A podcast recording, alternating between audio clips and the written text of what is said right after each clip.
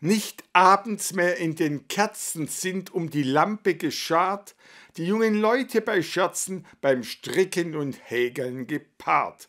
Und ehe der Lichtkerz zur Neige erscheint der pastetige Bild, gebacken aus Butterteige mit Kalbfleisch und Würze gefüllt.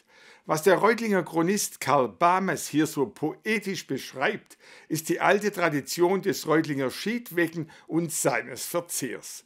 Jetzt kam das Gebäck in der Achheimstadt wieder auf den Tisch und wir waren für sie dabei. Rund 200 Gäste folgten am Freitag der Einladung des Reutlinger Geschichtsvereins zum traditionellen Schiedweckenabend. Bei Professor Wolf, erster Vorsitzender des Geschichtsvereins, haben wir nochmal nachgehakt, was es mit dem Schiedweckenessen auf sich hat. Also der Schiedwecken geht auf eine ganz alte Tradition zurück. Es war früher üblich, sich im Winter in einem Haus zu versammeln, insbesondere die jungen Leute, um äh, sich zu treffen und natürlich um äh, Heizung und Licht zu sparen. Das war sehr praktisch.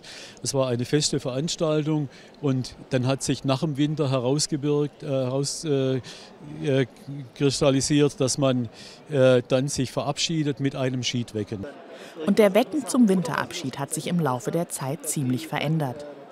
Und zum Abschluss hat es da halt was Besonderes gegeben, so ein bisschen ein weißer Wecker, also ein mürber Wecker. Als, ja. Und mit der Zeit ist das halt nicht mehr gut genug gewesen, ist immer besser geworden und jetzt gibt es halt Pastete. Erklärte uns Marianne Thum, die gemeinsam mit ihrem Mann zum Schiedweckenessen gekommen war. Was sich laut Bürgermeister Hahn in den letzten Jahren nicht verändert hat, ist der gute Geschmack der Schiedwecken.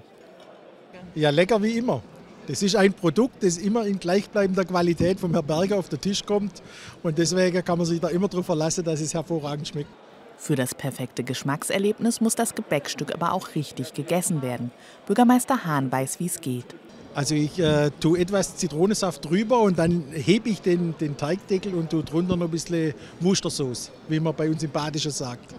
Beim Schiedweckenabend 2022 gab es vom Traditionsgebäck, das eigentlich mit Kalbfleisch befüllt ist, erstmals auch eine vegetarische Variante.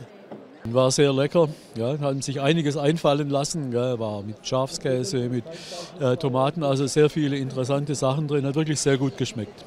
Am gestrigen Abend drehte sich vieles, aber eben nicht alles ums Essen. So stellten die Verantwortlichen des Geschichtsvereins die Publikation Reutlingen auf dem Weg zur Großstadt 50 Jahre Stadtbezirke vor. Also das äh, Buch handelt von den Stadtbezirken und die Stadtbezirke, das sind im Grunde die Teilgemeinden, die sich um Reutlingen herumlagern, aber doch einen großen Teil ausmachen. Es sind sehr viele Menschen, die dort wohnen. Im Grunde handelt es sich immer um gewachsene Gemeinden, auch über Jahrhundert, die sich aber dann jetzt im Zuge dieses Eingemeindungsprozesses in den 70er Jahren, einige auch schon vorher, Reutlingen angeschlossen haben. Ziel des Buches sei es gewesen, die Stadtbezirke zu Wort kommen zu lassen, erklärte Wolf. Also ein Abend vollgepackt mit Information und Tradition. Und wer wollte, konnte am Ende des Abends auch noch den ein oder anderen Schiedwecken mit nach Hause nehmen. Eine ausführliche Reportage rund um den Schiedwecken sehen Sie demnächst im Anschluss an unsere Nachrichten.